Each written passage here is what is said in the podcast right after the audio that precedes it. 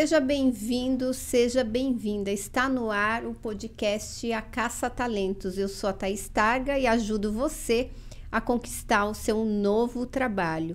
E hoje a gente vai falar sobre mulheres no mercado de trabalho, a gente vai falar sobre processo seletivo, crescimento na carreira e principalmente sobre experiência internacional. Como é que é trabalhar fora do país? Para isso, eu trago nada mais, nada menos do que Cláudia Silva, CFO da Volvo Caminhões do Brasil. Ela é uma das diretoras C-level mais jovens da empresa e tem muito conteúdo para agregar para você aqui. Gratidão, é minha amiga querida, gratidão por você estar tá aqui, Cláudia, é um prazer te entrevistar.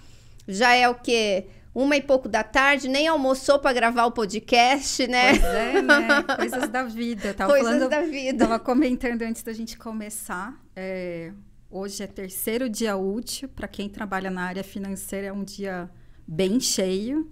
Mas é um prazer estar com você. Legal. E como que é para você ser uma das profissionais se level mais jovens da empresa? Como que você se sente ao, ao ouvir isso? Na verdade, eu acho que, eu, que caiu a ficha faz pouco tempo, assim, Sim. começando a observar, porque quando você está na carreira, você está trabalhando, você não olha, não presta muita atenção nessas coisas, né? E, e eu tive uma mudança recente, então, é nessa posição que eu estou agora, vai fazer três anos ainda, tem dois anos e pouco. E, e, é um ambiente um pouco diferente. Eu, meu, minha posição anterior eu estava na área de serviços financeiros e agora eu estou dentro de caminhões. Então, é de fato um mercado automobilístico com bastante homem, né? E, e empresa bastante tradicional. E daí que eu me dei conta, assim, de que olhando para o lado, é, parecia que eu era nova. E até a gente conversou um pouco disso em algum almoço, né? É engraçado que, por exemplo, para o meu time eu já percebo que eu tenho mais experiência, que não sou mais nova, que não sou a jovenzinha de vinte e poucos anos. Sim. Mas olhando ali para os meus pares, de fato, acontece que, que eu sou, de fato, uma das mais novas. E ao longo da sua carreira, você já sentiu algum preconceito por você ser jovem e mulher? Não, não, não falando só da Volvo, mas de outras empresas. O que, que você está sentindo do mercado de trabalho com relação à, questão feminina mesmo? É, no mercado de trabalho, não. É, embora eu ache eu acho que a minha experiência não serve como referência, né? Então a gente tem várias colegas que tiveram situações e tudo mais. Eu não tive, talvez pela sorte, pelas empresas que eu passei. Então eu trabalhei no, no HSBC, que, que era uma empresa multinacional, que, com, com, uma cultura interessante. Trabalhei na ExxonMobil, que também na ESSO, então tem muito respeito. É, e a Volvo, pela cultura sueca, pela questão da diversidade, o respeito às pessoas, então, assim, não percebi isso, sabe? É, mas eu acho que não pode dizer, não posso dizer que não existe. De fato, existe. Eu, eu acho que eu só tive sorte de estar em empresas é, que, que se preocupam com isso, né? Que trazem esse assunto para a mesa, que é um assunto discutido e evitado, com certeza. E como que foi? Voltando agora, já mudando de assunto, você teve uma experiência no Canadá, né? Tive. Uhum. É, foi sua única experiência internacional. Eu tinha ido para os Estados Unidos para aprender inglês, assim, então uhum. era uma uhum. experiência mais pessoal. E essa foi a primeira vez que eu tive uma experiência profissional. Sim. Então foi em 2018. É, eu fui para o Canadá numa expatriação, também dentro do grupo Volvo. E como que funciona isso? Você tem que se candidatar é, dentro da empresa? Como que funciona? Assim, como, é. digamos, se eu quero uma expatriação, o que, que eu faço? Assim, até porque tem gente que está nos assistindo, pode nem sabe às vezes que existe dentro da sua própria empresa ou de repente queira trabalhar numa empresa que tem a chance de expatriação, tem a política. Sabe que essa pergunta eu recebo bastante, assim, uhum. por já ter vivido. E a primeira coisa que eu digo é assim: você precisa saber o que você quer, né? Começa Sim. ali pelo teu e olhar um pouco para tua família. Então eu fui com meu marido, dois filhos. Então assim, acho que o primeiro passo é ter essa conversa em casa. faz sentido para nossa configuração familiar? Faz sentido porque a gente imagina como família? É, é uma expatriação, é uma imigração. Acho que esse, o, o primeiro diálogo, o primeiro passo é dentro de casa mesmo, né? O segundo passo que eu vejo e que eu acho que faz bastante diferença é comunicar para a tua liderança, para áreas que, que, de certa forma, têm mais oportunidades para ir para fora. Acho que você não vai sair ali fazendo uma publicidade, né? Falando para todo mundo, ó, oh, quero ir para fora. Não é isso. Sim. Mas escolher aquelas pessoas que são relevantes, né? Que influenciam, que, reconhe que conhecem o seu trabalho e dizer que você tem essa, esse interesse. Então, no meu caso, é, na Volvo, as, todas as vagas são obrigatoriamente postadas. Então, a gente consegue ver vaga no mundo inteiro e eu posso me candidatar. Obviamente, é, por exemplo, se fosse uma vaga nos Estados Unidos, tem outros empecilhos né, de visto, né, dessas questões mais de imigração que às vezes dificultam, dependendo do país. Mas, é, então, vale a pena, assim, se se candidatar para algo que é relacionado à tua função, que é um país que você já tem um determinado contato, né? É, é, acho que facilita nesse sentido do que simplesmente, ah, eu vi uma vaga na Califórnia uhum. e quero e vou me candidatar. Dessa forma é um pouco mais difícil. Então, na Volvo, dá para fazer por esse processo de candidatura, porque as vagas estão postadas e disponíveis para todos. E, mas no meu caso, eu já tinha dito que eu estaria disposta a fazer uma expatriação ou ficar um tempo fora. A gente tem programas na Volvo que se chama de Short Term Assignments, que é para ficar de três a seis meses. Então, eu já tinha indicado que eu tinha esse interesse. E, mas na época, eu tinha praticamente acabado de voltar de licença maternidade. Porque o meu filho mais novo, ele estava com um ano e pouquinho, assim. Sim. Então eu vi a vaga e pensei assim: ah, acho que eu não vou me candidatar porque o Vinícius é muito pequeno. Como é que eu vou mudar de país com um filho pequeno? E daí depois acabou que eles não encontraram uma pessoa e, e, e daí um, um ex-chefe meu, que sabia que eu tinha interesse, ele falou assim, mas por que, que você não se candidatou? Daí eu falei, ah, não me candidatei porque eu achava que não era a hora, por conta do meu filho. Ele falou assim: ah, mas pensa melhor, por que, que você não se candidata? Então teve um, um, um empurrãozinho que ali, legal, sabe? Porque você já tinha comunicado. Que eu já tinha comunicado. Então eu acho super importante isso. Assim, se você tem esse plano, escolhe ali as pessoas que são chaves, pessoas que, que, que, que acompanham você e até para contar, porque muitas vezes você acha que não é o teu momento e você descobre que podia ser, né? Por que não? Então, esse por que não, acho que vale a pena comunicar. E daí, como é que foi? Aí foi. Então, daí você então, fez processo seletivo? Daí eu me inscrevi, sim, daí me inscrevi.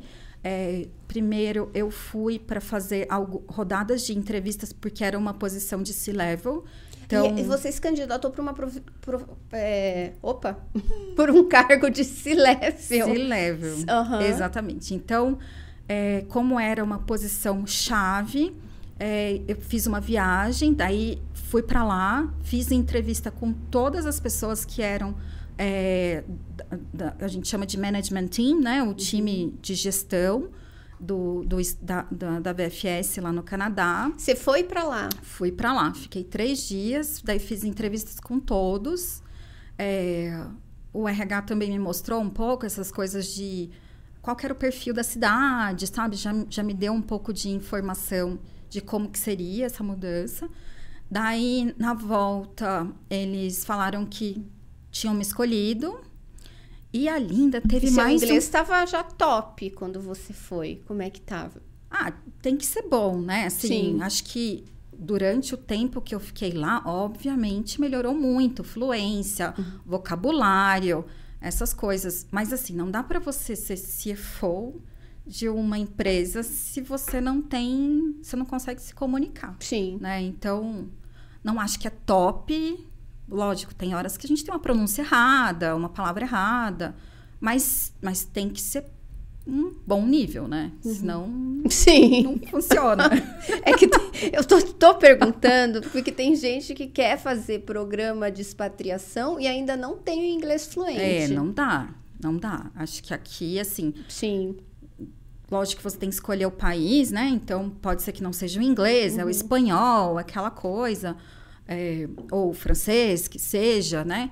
Eu, eu vejo assim, o inglês acaba sendo básico, e, é, e é assim, hoje, falar em 2023, é o básico Sim. mesmo, para qualquer país.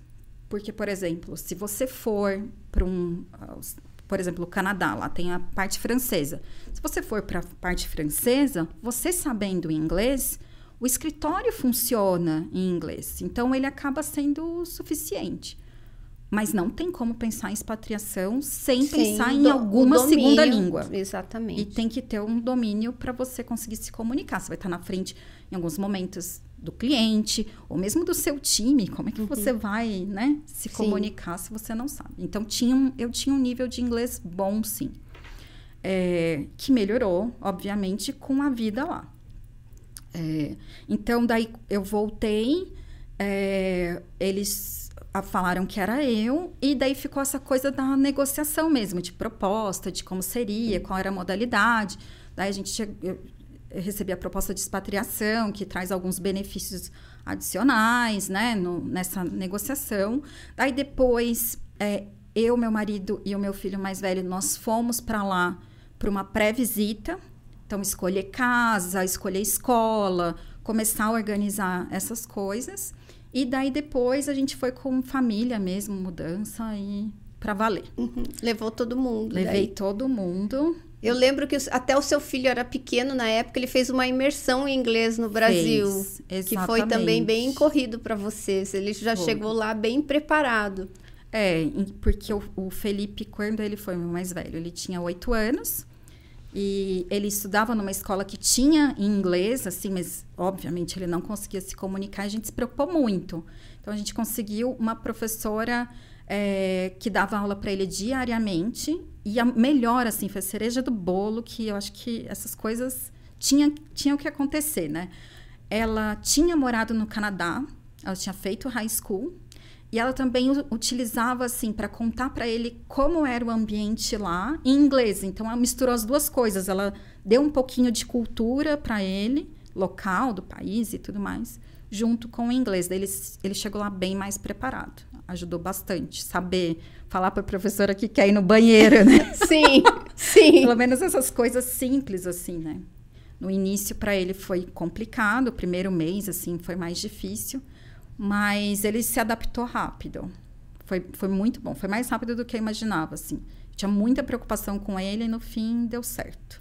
E como que foi para você toda essa adaptação? Você chegar, porque é, geralmente quem faz expatriação não vai para um cargo de liderança, né? Vai para uma carreira mais especialista.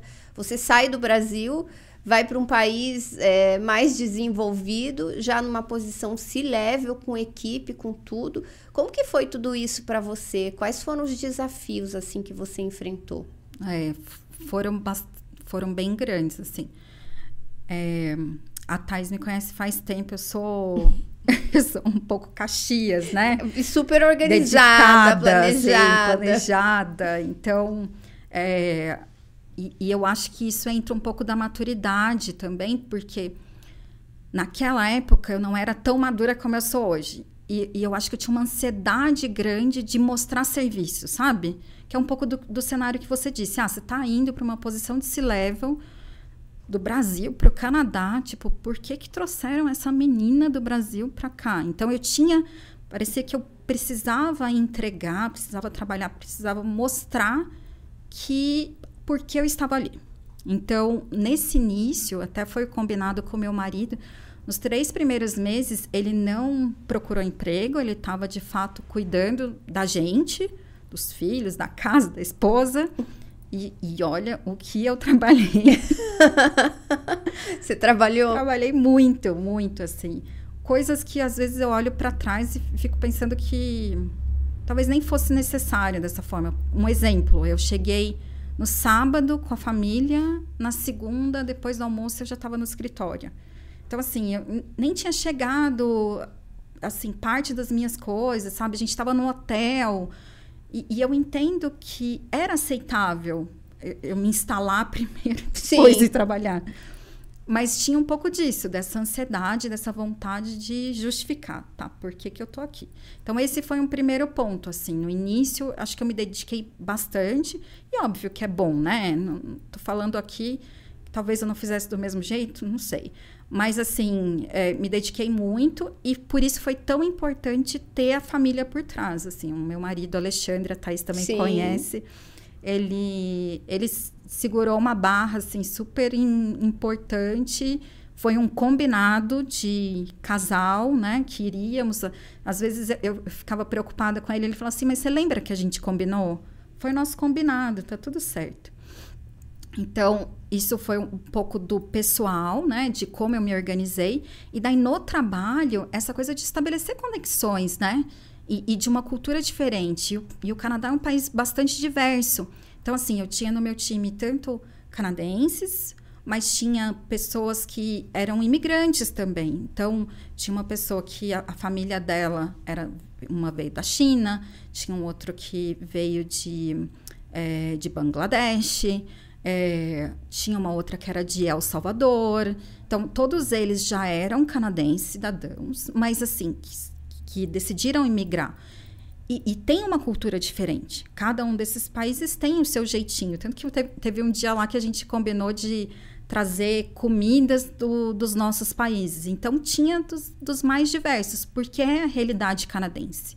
E eu sempre falo, as pessoas falam assim: ah, então no Canadá é tranquilo. Não é tranquilo, mas eles são respeitosos. É um país que tem uma base de diversidade. Então, com certeza, é diferente. E que, que, só curiosidade, que comida que você levou do ah, Brasil? brigadeiro, né? Brigadeiro? Brigadeiro. Vem brigadeiro e pão de queijo. Pão de queijo, que legal. É.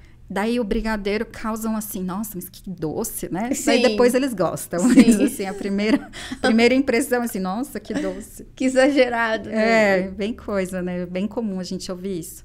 Então, assim, daí estabelecer essas conexões, entender como funcionam as pessoas e daí, no meu time, nos pares, né? Entender o que, que é cada um ali, né? Então, quem que influencia mais, é, como que eu abordo tal pessoa aqui, abordo tal pessoa ali. Porque cada um é um indivíduo, né? E, e, e você, o, o teu sucesso, quando você está numa área gerencial, também tem a ver na maneira como você se comunica, na maneira como você estabelece as suas relações. Então, aprender tudo isso foi complicado, assim, foi não complicado, desafiador, gostoso, né? Mas me levou um pouco mais de tempo. E no meu time, eu também tinha uma situação assim de que uma das pessoas tinha candidatado para vaga, não tinha sido escolhida. Ai. Daí tinha um outro, um outro, uma pessoa que era mais júnior, que tava, tinha saído da faculdade e tinha sido contratado, e ele estava ali no meio do caminho, sabe? Ah, será que eu quero ficar? Será que eu quero? Ele estava fazendo uma certificação para ser é, para trabalhar com investimentos. Ele estava na dúvida: será que eu vou trabalhar com investimentos ou será que eu fico? Então, essas coisas assim de, de, de construir o time também foi. E como foi que um você ponto. lidou com essa situação? Porque isso é bem importante. Você ser contratado para um cargo e ter na equipe alguém que literalmente queria esse cargo, queria estar no uhum. seu lugar. Deve ser um desafio grande, ainda mais numa expatriação. Como que foi? Como que você contornou essa situação? É, assim, o que que eu... A minha intenção, né? A minha intenção foi de, de, de, de abrir o jogo com, com essa pessoa, sabe? Assim, olha, eu sei que você se candidatou... É, não deu certo agora, mas vamos trabalhar juntas, porque eu tô aqui expatriada. E, e desde o início, o meu objetivo não era ficar para sempre. Então, assim, o meu, meu primeiro contrato foi de dois anos. Aí depois eu concordei de ficar mais um. É, então, assim, como família, já estava claro que era de fato temporário. E foi isso que eu trouxe para ela, era uma mulher. Isso que eu trouxe para ela, assim, olha, eu não vou ficar aqui para sempre, nesse momento sou eu, mas vamos trabalhar para que na hora que eu sair seja você, sabe? Então, eu trabalhei muito isso, assim, de entender quais, quais tinham sido as razões por não terem escolhido ela e, e, trabalhar um pouco disso. E foi bem interessante, porque no início, no primeiro ano, eu acho que eu consegui esse engajamento. A gente trabalhou bastante, a gente teve uma a gente criou uma relação de confiança, sabe? Aí, a partir do segundo ano, eu acho que ela mesma percebeu, assim, que talvez não era ali mais que ela queria estar, tá, sabe? E, e, a gente começou a conversar sobre isso. E, e ela falou assim: ah, eu acho que eu não quero esperar esse tempo. Eu entendo que eu estou preparada agora. E, e, na época que eu estava lá, que era, né, eu fiquei de 18 a 20, né? Era um, um momento assim de muito aquecimento nessa posição, nessas posições tanto de analistas, gerentes, em, em áreas financeiras. Então, assim, tinha muita oferta de emprego.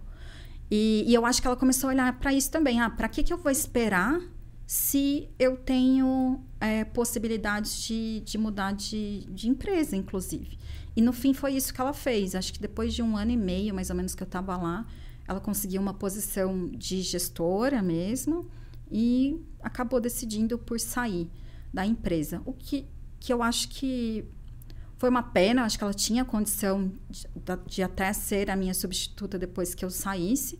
Mas cada um tem as suas Sim, escolhas, claro. tem seu tempo. E, e, eu acho que o melhor mesmo é, é quando existe uma relação de confiança, quando você consegue estabelecer esse vínculo com o teu funcionário, com a pessoa que trabalha ali com você, e, e, ser mais honesta possível, né? Então, foi isso que aconteceu. Daí, no fim, ela acabou saindo. Aí, eu comentei do outro, do jovem. O jovem estava na, na dúvida, né? Se queria ficar ali ou se queria trabalhar com essa parte de investimentos. E a gente fez várias conversas também, tive que ir, ir ponto a ponto, assim, é, mostrando para ele o que, que eu esperava mais dele porque como ele estava em cima do muro, tinha um, um, espaço ali de desempenho que ele poderia melhorar. Então, dizendo para ele o que, que eu esperava da posição, o que, que eu esperava de atitude dele, comportamento e tudo mais. E no fim, ele também decidiu é, sair. Mas a, essa jornada, né? Sim. Ali, Sim e construção de time mesmo, junto com o dia a dia, né? Você tem que equilibrar e fazer com que as coisas deem certo. E daí foi interessante, até aproveitando o gancho, então eu tive que contratar no Canadá também, né? E que você sabe que contratar no exterior é, é bem diferente, é, né? contratar no exterior? Conta. Até para é quem bem... quer trabalhar no Canadá, vamos entender como é, é que funciona. É bem diferente, assim. Processo de seleção, obviamente, é meio parecido. Currículo, né? Tem um currículo, você faz entrevista. Até aí, esse padrão é igual. Agora, o que, que é diferente? A gente recebia currículo, não tinha idade, não tinha identificação de sexo, por exemplo. É, é, por exemplo, tinha currículos que não mostravam endereço não tinha telefone, tinha, obviamente tinha celular, mas é, tinha e-mail, mas não necessariamente tinha telefone. Não tinha telefone? Porque ah, não, Por tinha quê? alguns que não. Porque qual que é a lógica assim? É, eles querem que o processo seja o, o menos enviesado possível. Sim. Então, tem várias informações que pra gente aqui é super comum, né? Perguntar, ah, mas é, quando que você se formou, sabe? É, se o, o, candidato não quiser falar, assim, ele não fala. Se e daí ele, não coloca nem não a coloca idade, nem o ano da graduação, porque o ano da Exatamente, graduação... Exatamente, você ia ter menos, mais ou menos a ideia. Então, isso foi bem diferente, assim. E a outra coisa também que eu observei, e que para mim também foi uma surpresa, porque todo mundo fala, ah, vou emigrar para o Canadá, vou conseguir o visto, eu chego lá e arrumo emprego. É, uma coisa que a gente estava, quando eu estava recrutando, o RH falou assim: olha, nós somos uma empresa grande, bem estabelecida, né? Que as pessoas se interessam por trabalhar aqui. Então, normalmente a gente pede experiência canadense. Deu? Quê? O que é experiência canadense? Então, assim, se for um imigrante, né? Que tem uma experiência no teu país de origem, mas que ainda não trabalhou na área, considera-se que não tem experiência canadense. Então, normalmente perde ali uns, uns pontinhos, sabe? Daí eu falei assim, mas se ele acabou de chegar, né? Ele não tem experiência canadense. Eu não vou selecionar porque ele não, não vou selecionar porque ele não tem, dificulta a vida, né? Então são coisas que você percebe assim, é um país receptivo, mas tem detalhes, tem nuances ali que, que a gente descobre vivendo, né? Estando Sim. lá. Então, geralmente, é, empresas maiores, bem estabelecidas, vão exigir experiência no, no país. No Canadá. No Canadá. Exatamente. Entendi. E na entrevista, a entrevista é, é mais é, é, mais curta, porque você, você pode perguntar hobby da pessoa, você não pode perguntar... Hobby até pode, é, é aceitável. É assim, aceitável. Ah, o que, que, você gosta de fazer no teu tempo livre, isso dá. Mas, assim, perguntas pessoais, não. Em geral, é muito... Assim, o, o hobby, eu acho que tem a ver com a comportamento, característica e tal, então ainda é aceito.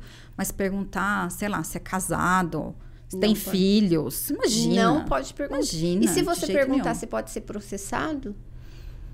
É, se a pessoa se sentir, se a pessoa sentir que ela não foi escolhida por isso, ela pode vir a reclamar. Isso sim. Não sei se é prática, daí não sei dizer. Sim. Mas a orientação que eu recebi é: se a pessoa se sente à vontade para falar, ela vai falar. Então você não precisa perguntar, entendeu? Então, por exemplo, é, o trânsito, eu morava em Toronto, né, região metropolitana de Toronto. O trânsito ali na região metropolitana é um caos, assim, um caos. Então, normalmente as, as pessoas nem se candidatam para determinadas localidades, porque, enfim, por essa questão do trânsito.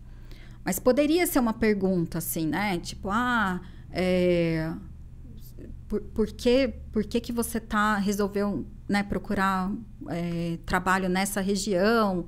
É perto da, da é é conveniente para você, né? Perto da escola do teu filho, qualquer coisa assim.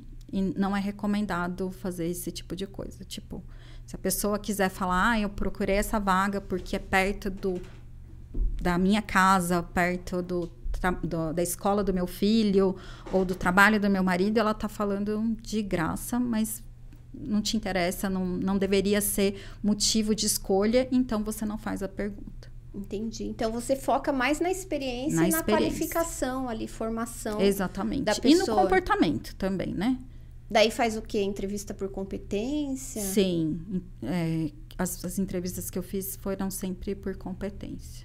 Entendi. E você acertou nas escolhas? Como que foi? Ai, Nossa, eu ai, é imagino, tão porque eu, eu adoro bater papo quando eu tô entrevistando alguém. Sim. Pra saber quem é aquele ser humano, que tribo ele Exato. pertence, o que, que ele pensa da vida, né? O que, que tem por detrás ali do profissional. É. Eu, eu seria reprovada no RH. É, enfim. Mas eu ia ter ah, que mudar se muito, adapta, né? Ia ter que adaptar E- bastante. Exatamente, se adapta. É, o que, que eu posso dizer? Eu contratei três. Sim. Os três continuam lá. Uhum. Então. vamos ver. Funcionou. Funcionou. Funciona. Tem um que eu, que eu achei que eu, que, que eu errei a mão. Acho que se eu tivesse continuado lá, Sim. a gente tinha que ter reajustado a rota. Mas enfim, mas ele continua lá ainda. Continua lá, tá servindo, então. Exatamente. E como que e quais foram os seus principais desafios assim, você como expatriada no âmbito profissional, pessoal também? É, é, é, acho que lá no. Eu fui para lá e, e tinha uma questão de negócio mesmo. Ah, precisamos melhorar a rentabilidade do nosso negócio. Então, esse era um grande desafio, porque antes de eu chegar, já falou: Ó, isso aqui é o teu objetivo. Se você se melhorar isso, né, é, já, é, já, já é missão cumprida. Então, acho que esse era um desafio, porque melhorar a rentabilidade de um negócio, quem tem negócio sabe não é uma pessoa que faz, né? É o conjunto. E não é só a área de finanças, é, é a área de operações, é toda a área, assim. Então, é, esse foi um grande desafio. E, normalmente, a, a posição de CFO é uma posição muito próxima do Managing Director, né? Do, do, do CEO, digamos assim. Não é, não é essa nomenclatura que a gente usa no, no, mundo, no mundo Volvo. A gente usa de Managing Director, mas é o gerente geral, digamos Sim. assim. Então, é uma posição muito próxima. Então, também era minha responsabilidade olhar fora da minha função, obviamente. Então, é, estabelecer essas conexões, como entrar numa área de uma pessoa que não quer que você entre na área dela, né? Por exemplo, eu tive um pouco de dificuldade na área comercial lá na época, né? A pessoa a, a, era um pouco resistente, assim, de, de, eu querer entender e entrar ali no processo e tudo mais, mas fazia parte da minha função. Para que a gente melhorasse a rentabilidade, era necessário olhar o que estava acontecendo ali. Então, acho que essa foi uma dificuldade, assim, de, de fato de... E era um grupo, o escritório lá na, no Canadá é, é da, do braço de serviços financeiros, então é Volvo Financial Service. Ele é um escritório que agora está comemorando 25 anos. E tem muitas pessoas ali do, do, do, do management, da gerência, que estão lá há 20 anos. Então, eles se conhecem, eles criaram ali a, esse negócio, né? E, e, eu era uma pessoa de fora, Sim, chegando... brasileira. Né? Se enfiando. Então, acho que, que esse foi um grande desafio mesmo, de estabelecer conexões, de mostrar que eu, eu, que, que eu tinha que fazer parte sabe? E, e, mudar um pouco disso, de melhorar a rentabilidade, acaba doendo, né? É óbvio que quando você aperta o cinto, dói um pouquinho, né? Então, garantir que podia apertar o cinto e continuarmos amigos. Então, esse foi um desafio. E, e acho que um outro grande desafio profissional para mim é que, assim, no Brasil eu era gerente. Então, eu, eu tive uma promoção indo para lá. E, e no papel de CFO, é, além desse, desse, ponto que eu comentei, de estar muito próximo do gerente geral, mas eu tinha o, a área toda, assim, né? Contabilidade, tributos, é, contas a pagar, contas a receber, a parte de business intelligence também, é, de, de, dados, né? De gestão de dados ali. Então, eram muitos chapéus, sabe? Para usar. Chapéus, chapéus, chapéus. Depois você me corrige aí. Tá bom, não tem problema. Pode corrigir você aí nos comentários. Acho enfim, que é chapéus mesmo. Acho que é chapéus, né? É. é enfim. É, então, assim, tinha momentos que eu estava numa reunião discutindo a estratégia de três anos do negócio e daí eu tinha, voltava para minha mesa para provar os pagamentos do dia. Então, essa coisa de navegar entre o operacional, o tático, o estratégico, e, sabe, eu, me levou um pouco de tempo para eu entender isso. Assim, eu sabia qual era a prioridade. Assim, se for falar, ah, Cláudia, obviamente é melhor você discutir ali o plano de três anos do escritório. Mas, assim, se eu não aprovar o pagamento, a gente Sim. também está em. Tá em é, tem, temos problemas, né? Então, assim, faz, fazer com que eu navegasse nesses três níveis, sabe? Que não ficasse atolada no operacional e nem alheia do operacional, acho que foi um aprendizado muito grande é, para se level, assim. Acho que esse foi um grande desafio. E eu acho que por isso que no início eu trabalhava tanto. E você trabalhava quantas horas por dia? Ah, o horário era oito, mas assim, o, o, o, horário normal, né? Mas tinha vezes que meu marido buscava o Vinícius, que ele estudava bem pertinho da escola. E eu ficava até nove, dez da noite. Ou às vezes eu ia para casa, daí viviam, tinha ali a convivência com a família, as pessoas iam dormir, né? Os familiares iam dormir e eu voltava para o computador, assim. Sério? Os, ah, muitas vezes. Muitas vezes. E assim, tanto para coisas de para planejar, para, sei lá, para fazer alguma atividade, entregar um material, quanto para estudar.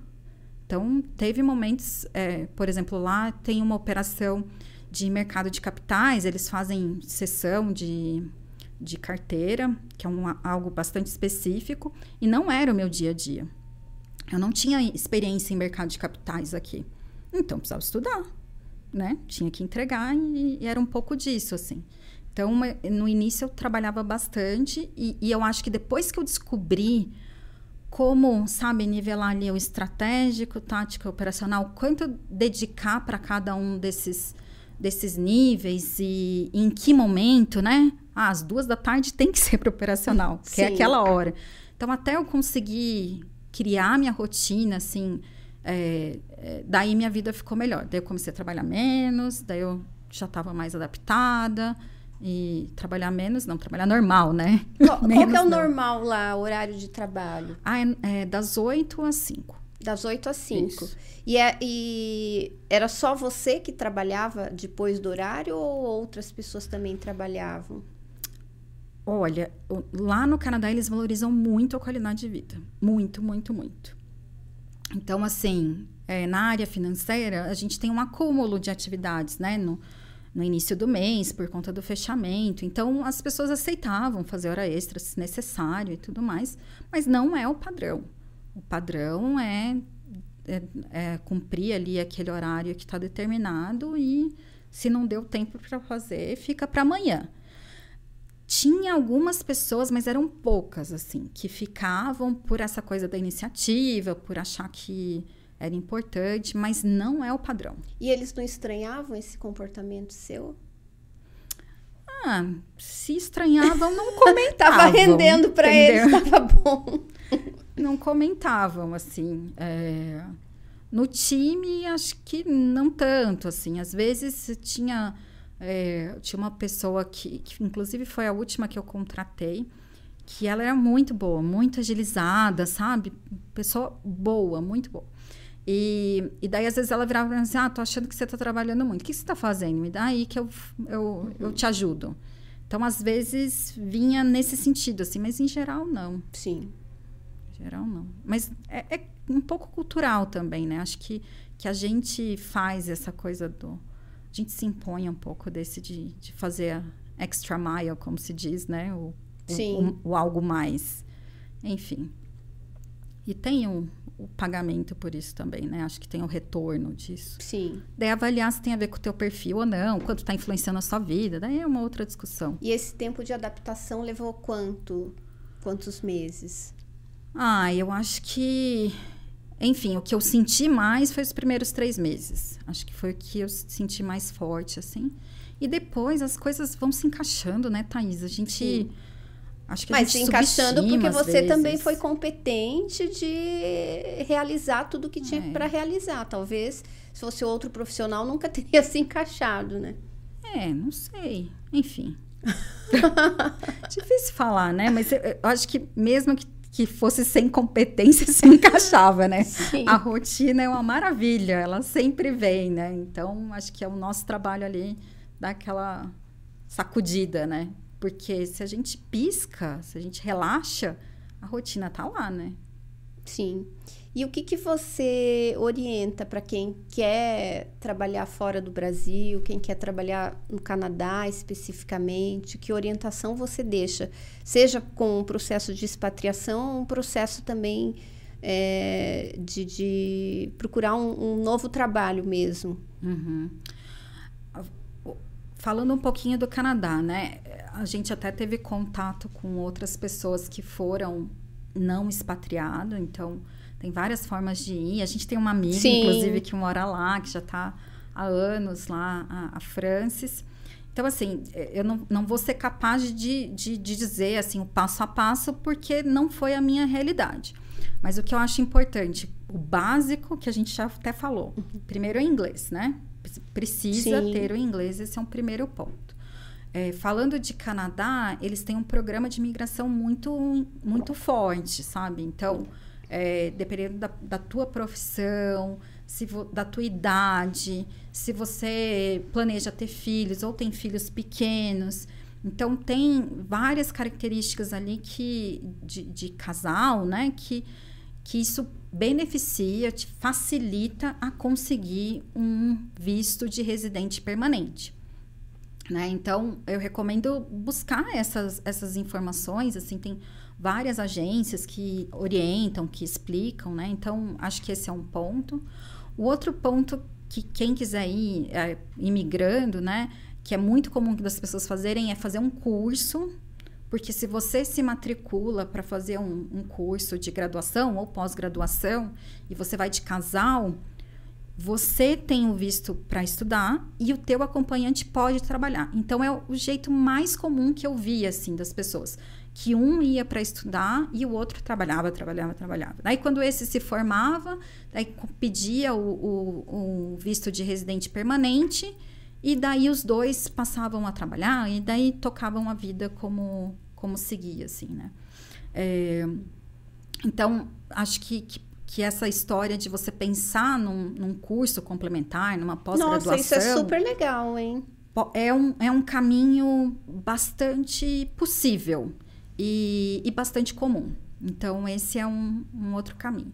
E daí, de expatriação, acho que o jeito mais fácil mesmo é dentro da empresa que você trabalha, assim. Olhar para empresas que, que são é, multinacionais, né? Que tem essa abertura, que tem essas possibilidades e passar a, ou a trabalhar, se você não trabalha ainda, ou se você já trabalha na empresa, um pouco olhar para as vagas que tem disponíveis, de novo, comunicar, né, para quem é, você entenda ali que seja relevante da tua vontade, né? E, e a, a, uma outra coisa também que daí aqui não é tanto dica, eu acho que é mais chamar atenção, porque quando a gente fala de morar fora, tem um glamour, né? Ah, tem. porque tanto que a pergunta que eu mais escutava é assim: nossa, mas você decidiu voltar para o Brasil? Mas por quê? Eu achei que você ia ficar para o Canadá para sempre. Daí eu falo: não, mas como família não era o plano. Daí, como assim? Você estava num país de primeiro mundo e quis voltar para o Brasil? Enfim, por que, que eu estou falando isso? Porque é, é, é, bom morar fora. O Canadá é ótimo, sabe? É, até comento assim, acho que como família, cada um teve uma experiência diferente que marcou a nossa vida. Mesmo o meu filho menor, ele ainda fala do Canadá, então marcou. Mas não é fácil. Não é fácil. Não é fácil você estar tá num ambiente que você sabe que não é o teu país, que você é estrangeiro. Mesmo num país que recebe bastante imigrante como o Canadá. Tem dificuldades até mesmo de... Um exemplo, a gente tinha um carro da empresa, daí resolvemos comprar um segundo carro para o meu marido. Daí, como o meu visto era vinculado à empresa e, e tinha data que ele era vinculado ao meu contrato de trabalho, a gente não conseguia fazer, por exemplo, um, um, empréstimo, um empréstimo, um leasing, um financiamento do carro. Então, a gente teve que pagar à vista. Foi uma primeira coisa. Aí a gente comprou o carro. Ah, mas para tirar o carro da loja, você precisa ter um seguro do carro. Porque aqui você compra carro. Você vai Sim. fazer seguro ou não, é, né? Depende de você. Sim. Aí lá não, para você tirar da loja que você comprou, o carro já precisa estar segurado. Aí a gente foi fazer seguro. A primeira cotação que a gente recebeu, porque como nós éramos estrangeiros, não tínhamos histórico no país, era 12 mil dólares um seguro de um carro Nossa. velho. 12 mil dólares, quanto que daria em reais? O carro custava 10 mil dólares, para você ter ideia. E o seguro era... Era mais caro. Imagina! Por um ano. Você acredita? Jesus! Daí até isso a gente teve que descobrir. Daí a gente descobria uma corretora que era acostumada a cuidar de brasileiros.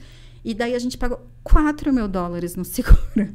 Assim, ainda é um absurdo. Sim, um absurdo. É um absurdo. Mas, de novo, porque tem esses entraves, sabe? Tem essas questões de, de você não ser dali. E, e, e, com o tempo isso passa? Obviamente que passa. Mas no início, é, é, o glamour vai todo embora, Sim, né? claro. A vida que você tinha aqui no país, às vezes você não vai conseguir ter lá. E mesmo Exatamente. nas melhores condições, né? Que você Exatamente. já tem, já tinha um cargo se level lá. Então, assim, isso que eu falo também, né? É, é legal, é ótimo, mas acho que tem que ter perfil e, e tem que tirar um pouco desse glamour de lado, sabe? Porque tem várias coisas que são, às vezes, até pequenas, mas elas são constantes e que também te irritam. Também fazem com que o teu dia a dia não seja tão agradável, sabe? O que mais, assim, que você se lembra? Ah, eu me lembro, por exemplo, ah, a gente chegou, daí a gente tinha que tirar como se fosse o CPF daqui. Daí a gente foi num lugar, daí chega lá, ah, não é aqui. Daí vai, ah, não é aqui. Ah, mas porque o teu visto é assim, assim, assado? É lá. Sabe, uma. Uma, uma burocracia que a gente acha que só tem no Brasil. Mas eu vou te contar que eu acho que é mais fácil tirar CPF aqui do que lá no Canadá. Mesmo sendo estrangeiro. Então, Sim. isso era chato. Eu me lembro dessa coisa do carro, do seguro. Ah, também tinha outra lá para você tirar a sua carteira de habilitação. Você chega lá, tem tua carteira daqui do Brasil vale por 30 dias. Só que se você começar o processo para tirar a tua carteira de habilitação, já a tua do Brasil já não funciona mais. Então, daí a gente teve que fa fazer lá um, uma tradução da nossa carteira para comprovar que a gente já dirigia aqui. Daí a gente fez o teste escrito então, teoricamente, a partir dali eu não podia dirigir mais. Uhum. Daí, o que, que a gente combinou? Meu marido fez E daí, depois que ele conseguiu, daí eu fiz, sabe? Para um cobrir Sim. o outro. Porque imagina, estrangeiro, imagina se me pegam sem carteira, não dá. Exatamente. Daí a gente fez esse ali. Daí a gente fez a prova. Daí tinha outras duas provas para fazer. E daí com dias diferentes, sabe? Coisas assim que, que você não sabe porque você não é dali, entendeu? Não é o teu dia a dia, que causa um incômodo, assim. Daí já estava perto do 30 dias da minha carteira vencer e ele não tinha conseguido. Sim. Porque a gente. Então, assim, essa coisa de você descobrir como é o básico, sabe? O- outra engraçada, tem uma bem engraçada. Quando eu cheguei, dois meses depois, o meu chefe mudou de emprego. Ele saiu, enfim. Daí, daí eles falaram, esse é um, um outro capítulo profissional, depois a gente pode até voltar nisso. Mas daí a gente resolveu fazer uma vaquinha. Vamos fazer uma. comprar um presente para ele? Vamos. Daí uma colega foi lá e comprou. E daí eu falei assim: ah, é, Sophie, quanto que ficou para mim? Daí ela me disse: o valor é tal. Daí eu falei: tá, então me dá a tua conta bancária para eu transferir. Daí ela olhou assim para mim: que? Daí eu falei assim: é, seus dados bancários. Daí ela me deu um e-mail. Daí eu falei: o que, que eu faço com isso? É o Pix? Semelhante ao Pix, entendeu? Sim. Então é um. um- Mas na época, um né, a gente nem, de- nem Imagina, tava falando de longe. 2018, é, né? Tava longe. Eu tinha acabado de chegar, não sabia, assim. Daí é um sistema que tem lá no Canadá que chama Interact, que daí você coloca o e-mail e daí você coloca uma pergunta genérica. Assim, tem a opção de não colocar, mas daí, como eu não sabia que tinha a opção de não colocar, daí tinha uma pergunta genérica e uma resposta. Então, ela recebia um, um, um e-mail, ela tinha que responder aquela pergunta genérica, daí o dinheiro caía na conta dela. Pra ela aceitar o dinheiro, ela tinha que comprovar Exato. que era de alguém conhecido. Exato. Então, assim, ela- eu demorei uns dois dias para transferir para ela, porque eu falei assim, Sofia, eu não sei onde é que eu ponho o e-mail dela. Foi lá, entrou comigo, porque ninguém te conta. É uma Sim. coisa básica, né? Óbvia. Vou contar que quem já morou no Canadá vai rir de mim. Sim. Mas assim, para quem acabou de chegar, não é o teu dia a dia, né? Pra gente é o quê? É a agência conta para fazer uma transferência, né? Então, coisas assim pequenas, sabe, que são até engraçadas assim, às vezes, Sim. mas que lógico, depois que você viveu, é aprendizado, é saber ali, né, ter jogo de cintura, né, e, e dar continuidade, não se irritar e tudo mais. Mas não é o glamour todo, tá? Tem muita dificuldade. Eu vejo assim, as pessoas que eu conheci que não foram expatriadas, em algum momento ali teve uma dificuldade maior, seja de arrumar emprego ou financeira, porque as coisas são acessíveis, mas são muito caras também. O, Canadá, principalmente essa coisa de aluguel, é, a parte imobiliária do Canadá é muito cara. É diferente dos Estados Unidos, para quem já morou assim. Lá, é- então, essa coisa você tem que ter uma resiliência, assim. Eu falei do perfil de quem mora no exterior, né? Eu acho que a- talvez a primeira característica seja essa coisa de res- resiliência, de não levar tão a sério, sabe? É, acaba sendo super importante para quem tem essa decisão de, de imigrar. E saber que não vai ser só flores. Sim. E hoje no Brasil, e como que foi seu retorno? Daí é uma nova adaptação também. É uma nova você adaptação. decidiu, você queria ficar, você queria ficar dois anos, estendeu por mais um ano e voltou, e daí voltou depois de três anos, é isso? Foi assim, eu, o meu contrato era um de dois anos e podendo ser prorrogado até cinco. Esse era o combinado que a gente tinha. Daí, quando estava completando dois anos, eles me ofereceram prorrogação, eu aceitei. E daí, eu- deu meses depois, abriu uma vaga aqui no Brasil. Ah, entendi. Então, assim, eu já tinha sinalizado que eu ia ficar, só que daí abriu uma vaga no Brasil. E, e quando eu tinha. Eu, eu, eu tinha viagens fre- não frequentes, mas assim, pelo programa, eu tinha uma vez ao ano uma viagem de família para cá. É, e daí eu também vinha eventualmente ao trabalho, né? Então, numa dessas viagens que eu vim de final de ano, eu aproveitei e fui aqui na Volvo e conversei com todas as pessoas que eu já tinha trabalhado, dizendo: olha, no ano que vem eu decidi ficar mais um ano no Canadá, mas eu quero voltar. Então, eu já fui faze- plantando um pouco disso, assim, sabe? Para dizer para as pessoas que, assim, eu não estava imigrando, que em algum momento eu ia voltar. Daí, quando. Isso foi final de ano, dezembro, assim. Daí chegou janeiro, fevereiro, daí eu descobri uma vaga aqui, que é a vaga que eu tô hoje. E daí, por eu ter feito essa conversa, ter contado para alguém que eu queria voltar, quando abriu a vaga, a, a, alguém já me mandou. Falou assim: ó, vai. O, a, a, pessoa que estava aqui, que era o CFO do Brasil na época, ele foi expatriado para a China. Ele falou assim: ó, o Lohan tá indo para a China veja lá se não te interessa a, a vaga aqui do Brasil. E daí, daí eu falei assim, ah, até conversando com o meu chefe na época, ele, era, ele também era expatriado, mas ele era expatriado de carreira, tinha morado na China, na Rússia, na, ele estava vindo da Polônia na época e a nacionalidade dele é sueca.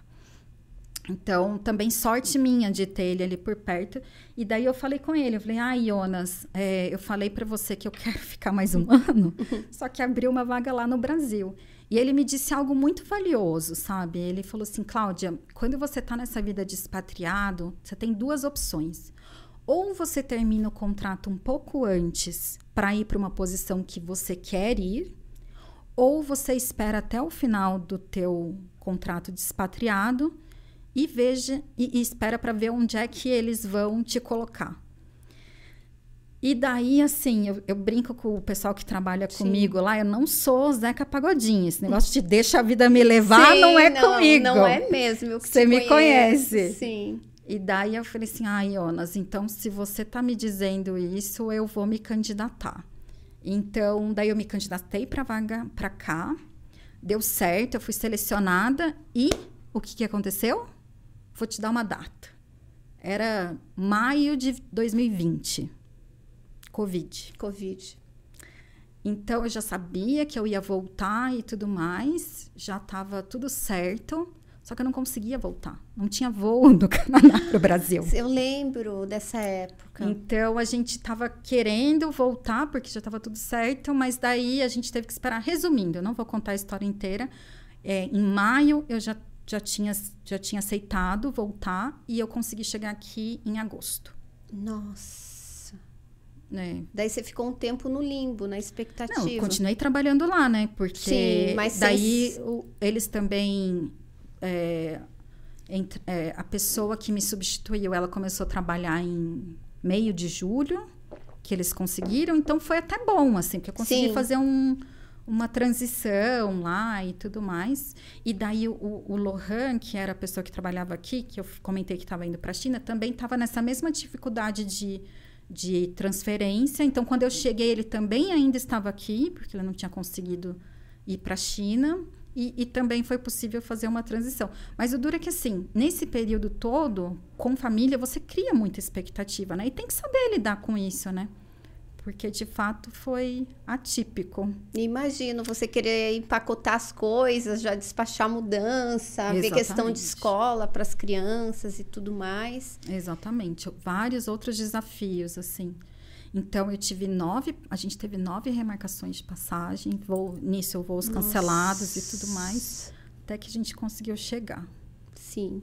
E daí, voltando, o que, que eu acho, assim, da primeira vez que eu fui para os Estados Unidos, que foi um intercâmbio cultural, digamos assim, eu me desfiz de tudo, eu não tinha nada. Foi, assim, nem conta bancária eu tinha mais, bem louca, né? Uhum. Larguei tudo e fui. Agora, como era o nosso plano voltar, então assim, a gente continuava tendo nosso apartamento, eu não levei móveis, é, levei coisas assim, quadro, a gente levou, uhum. né? Quadros, fotos, roupas, é, coisas menores assim, mas eu não levei eletrodoméstico, não levei móveis e tudo mais. Então, é, a gente voltou para o nosso mesmo apartamento. É, eu continuava tendo conta bancária, a gente continuava tendo a, a, nossa infraestrutura aqui, porque a gente não cortou esse vínculo que era a nossa opção de família. Então, acho que voltar dessa vez foi mais fácil penso que da vez que eu fui para os Estados Unidos, quando eu voltei, eu tinha muito de. Ah, porque nos Estados Unidos é assim, aqui é assado, sabe? Ah, porque ah, eu precisava, sei lá, de alguma coisa que precisava comprovante de endereço, mas eu não tinha nenhuma casa alugada, Sim. então como é que você tem comprovante de endereço? Tinha conta bancária. Então, acho que assim, também essa. É, ter tido a experiência anterior dos Estados Unidos, que eu acho que eu tive muito mais choque voltando, também ajudou agora, assim, porque a gente era plano voltar, então a gente deixou meio organizado e, e, deu certo, assim, tirando os inconvenientes de avião, de chegar aqui ter que ficar isolado, né? É, daí até que a gente se adaptou e era algo que a gente queria, né, como família. Então acho que foi mais fácil. E hoje, é, quais são os seus desafios com relação a pessoas na hora de contratar? Você contrata, ah, você contrata gente, né? Contrato, contrato. Diz para mim o que, que você sente da diferença assim entre o canadense e o brasileiro no mercado de trabalho, nos processos seletivos. É, então eu, eu contrato basicamente para os meus times, né, para a uhum. área financeira. É, o, o, que, que, o que, que a gente vê assim, em termos de perfil é muito parecido técnico, né, o perfil técnico entre um funcionário no Canadá e aqui no Brasil é muito parecido. Então, quando a gente fala de, de áreas de finanças, né, eu trabalho como com, hoje basicamente é controladoria, é financial planning and analysis, uhum. é esse tipo de perfil.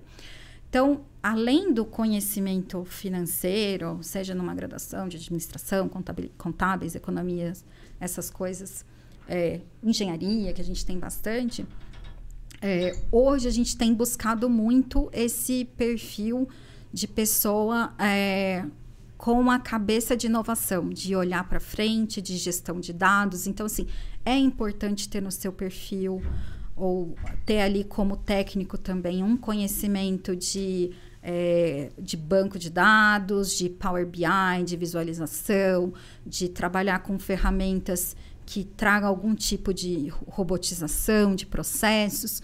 Por quê? Porque as, a, a área financeira está com muita, muito volume de dados, né? Muita informação. E a gente precisa também que tenha essa lógica, que tenha esse perfil. Lógico que você não vai ser um, uma, um profissional de IT, não é isso que a gente está buscando, mas tem que ser uma pessoa assim que, que tem esse conhecimento de dados, tá? É, é importante, eu acho que é um grande diferencial isso aqui no Canadá. O que, que a gente vê lá no Canadá? É, como eu falei que eles dão muito valor para a qualidade de vida, então eles perguntam muito como que é a rotina de trabalho, como é que é o horário, como é que é o time. É engraçado, porque aqui a gente não vê muito desse tipo de pergunta, né? O entrevistado não vem te falar assim, ah, como é que é o clima nesse time? Ninguém vai te perguntar. Lá no Canadá eles perguntam. Então, acho que a diferença, e, e um pouco da maneira como a gente vê, é, acho que aqui no Brasil a gente consegue mais. Não sei se a palavra correta seja engajamento, mas mais interesse. Sim. Então, em geral, no, no Brasil a gente encontra pessoas com mais interesse. Né? Aqui estou falando de uma maneira bem genérica, né? Não estou querendo colocar é, padrões, mas, assim, no Canadá, como tem muita oferta de emprego, eu, eu percebo o profissional escolhendo aonde ele quer ir. Né? Então, tem menos interesse, tem um, um timing ali de expectativa, de, é, de, de aprendizado, de carreira, de promoção, um pouco diferente do que a gente vê aqui no Brasil. E que dica final você deixa para quem quer trabalhar fora, para quem está buscando recolocação na área de finanças? Como que você fecha esse episódio? Nossa, eu, o tempo passou voando passou, aqui agora que eu estou vendo. Adorei realmente. Ah, Nem não conhecia detalhes da sua jornada e acho que fez muito sentido. Principalmente vai ajudar muita gente que está pensando em mudar de país. Uhum. Então, acho que assim, para poder fechar, né? Acho que é importante. Primeiro, você cuida do, do teu técnico, né? Tem que, tem que ser um bom profissional, né? É, eu costumo dizer que, é, principalmente nessa área de controladoria, é muito importante ter conhecimento contábil. Eu não comentei, mas eu e até a gente se conheceu ainda de um outro emprego, Sim. que era a KPMG, que eu fui auditora externa, e a Sim. Thaís era Executive Search. É, então, assim, a, a, a, época da KPMG me trouxe uma base contábil que eu recomendo para quem quer continuar nessa carreira de finanças, controladoria. É importante ter essa base contábil forte. É, essas questões de como trabalhar processos, automações, sabe? É, questão de, de gerência, gestão de dados, de como você lida com dados, pensar em visualização, em formas de contar a história atrás do número, né? A gente fala muito disso, assim, o, o que, que esse número está me trazendo de histórias? Como é que eu vou contar essa história? Então, são coisas super importantes. E é, tem até um outro podcast teu que vocês falam da questão de relacionamento, né? De fazer networking. É extremamente network, é extremamente importante fazer networking. Acho que assim, você ir conhecer um determinado profissional ou perguntar como a área funciona, mesmo quando não tem uma vaga aberta, é, eu acho que isso faz bastante diferença. Perfeito, adorei. Ah, Gratidão pela sua presença. Logo, tá, tá super bem recebida quando vier, quiser gravar mais, tem muito conteúdo, muitos temas ainda para a gente explorar. Parabéns pela sua jornada, pela sua carreira, pelo seu crescimento. E um beijo para você que nos acompanhou até o final. Espero que tenha gostado. Deixe o seu comentário, vou adorar interagir com você. E até o nosso próximo episódio. Tchau, tchau.